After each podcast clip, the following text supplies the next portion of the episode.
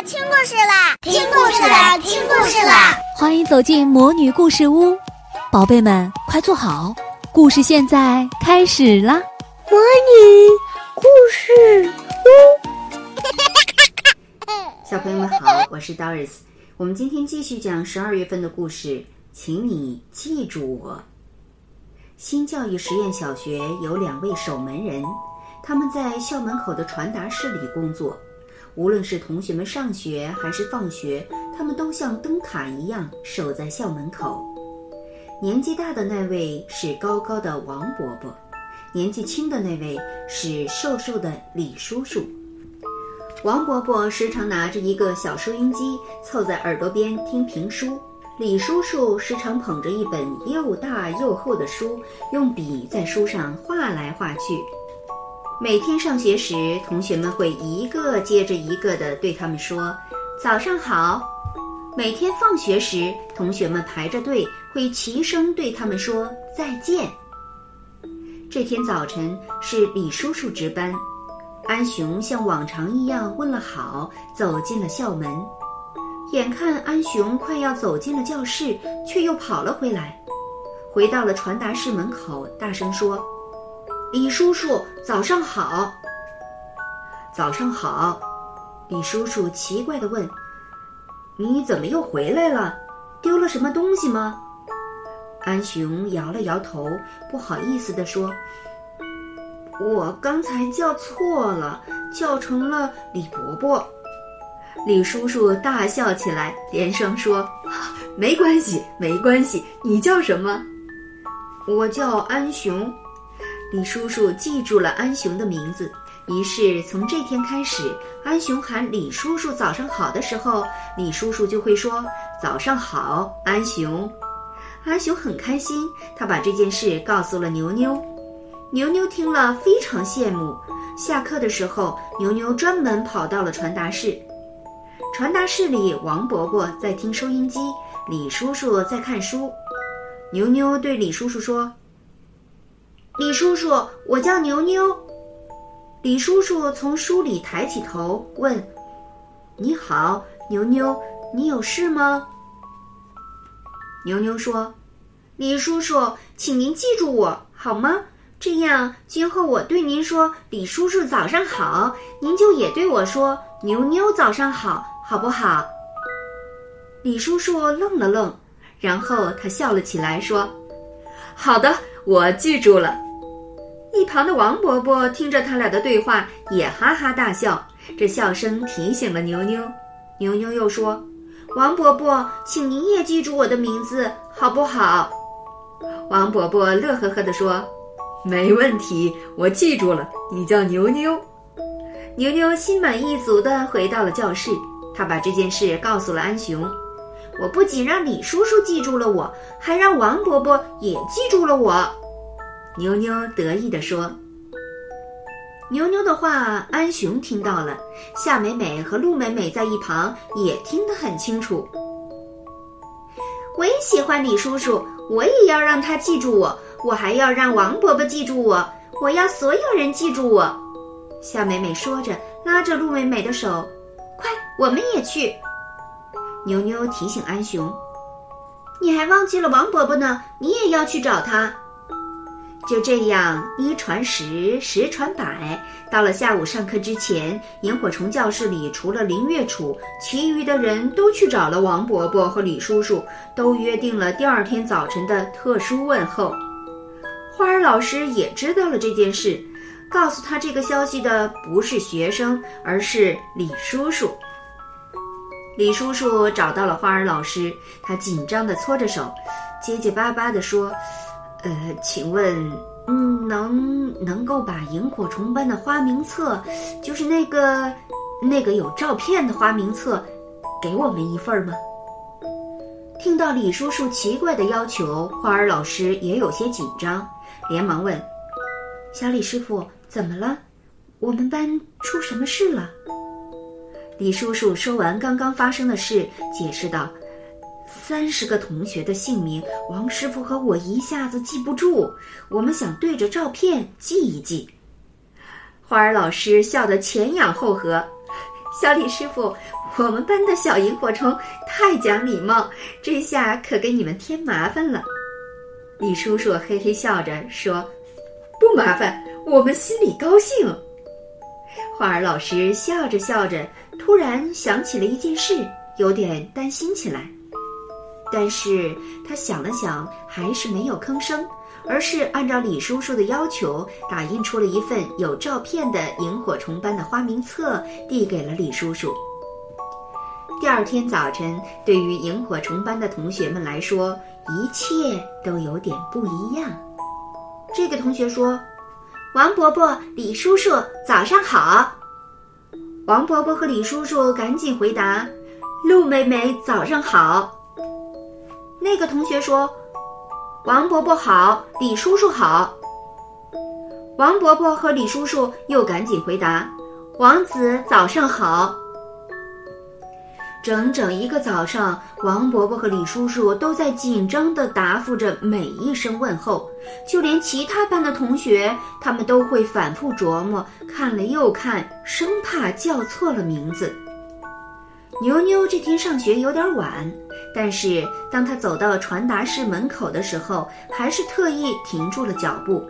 他清脆的大声问候：“王伯伯早上好，李叔叔早上好。”那时，王伯伯和李叔叔已经回答过了无数人的问候，而且每次回答心里都很紧张。他俩已经觉得有些累坏了。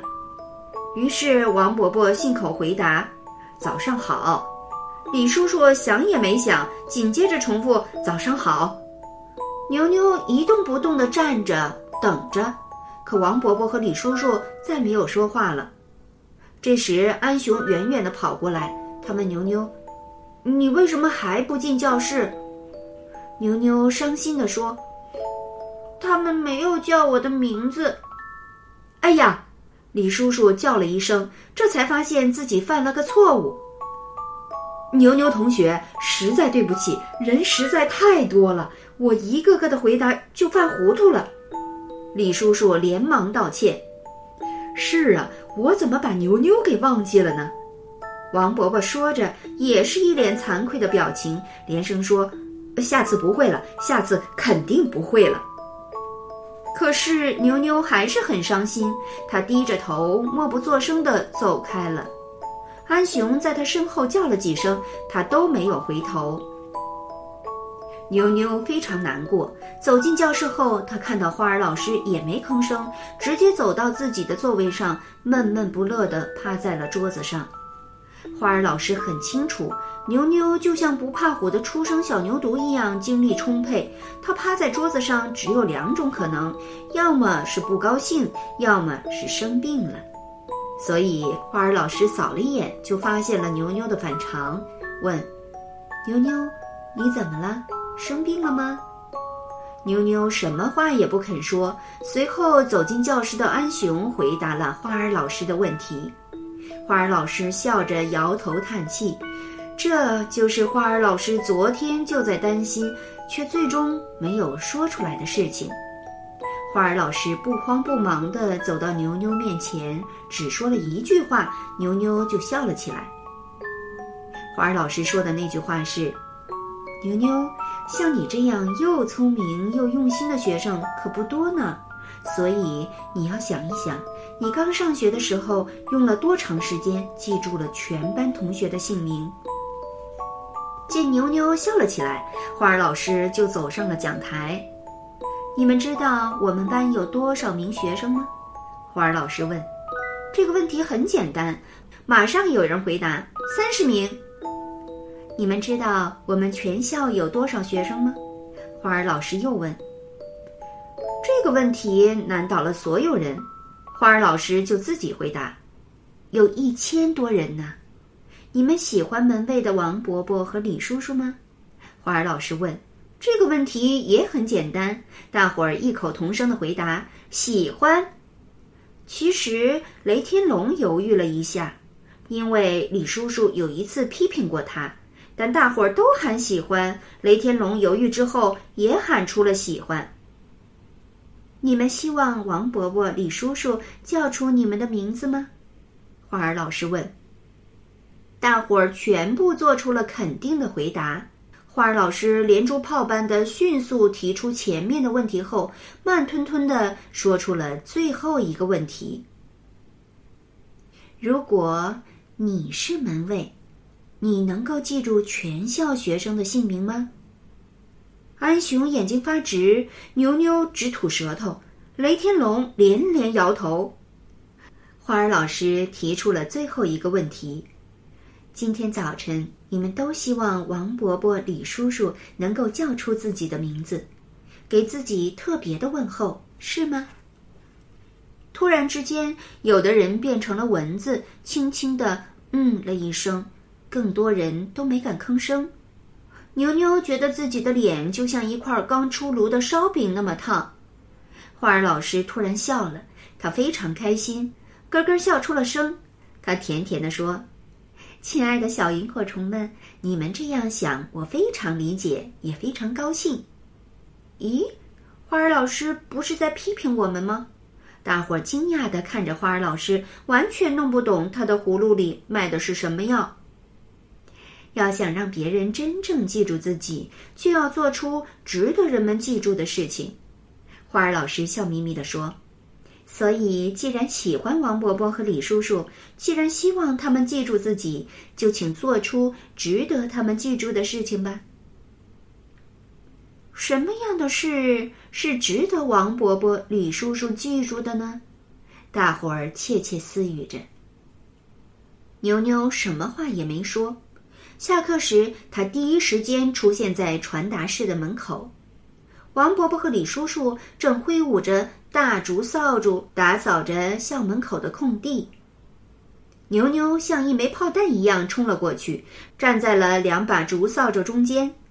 王伯伯、李叔叔，牛牛大声说：“我不伤心了，我会做很多事，让你们像记住安雄一样记住我。”王伯伯和李叔叔互相看了一眼，齐声回答：“我们已经记住你了，你是牛牛。”亲爱的小朋友，你每天上学都会见到校门口的门卫吧？你认不认识他们？他们又认不认识你呢？如果你是牛牛，你会做一件怎样的事情让门卫记住你呢？我相信你想做的一定是件了不起的事。请你想一想，把这件事情画一画，写一写吧。然后你可以把你的画送给门卫，对他们说一说。如果有可能，你还可以真的做做这件事。除了门卫，还有很多类似的，我们天天见到却又不熟悉的人，你也可以对他们这样做。这样，你身边的世界就会越来越美好。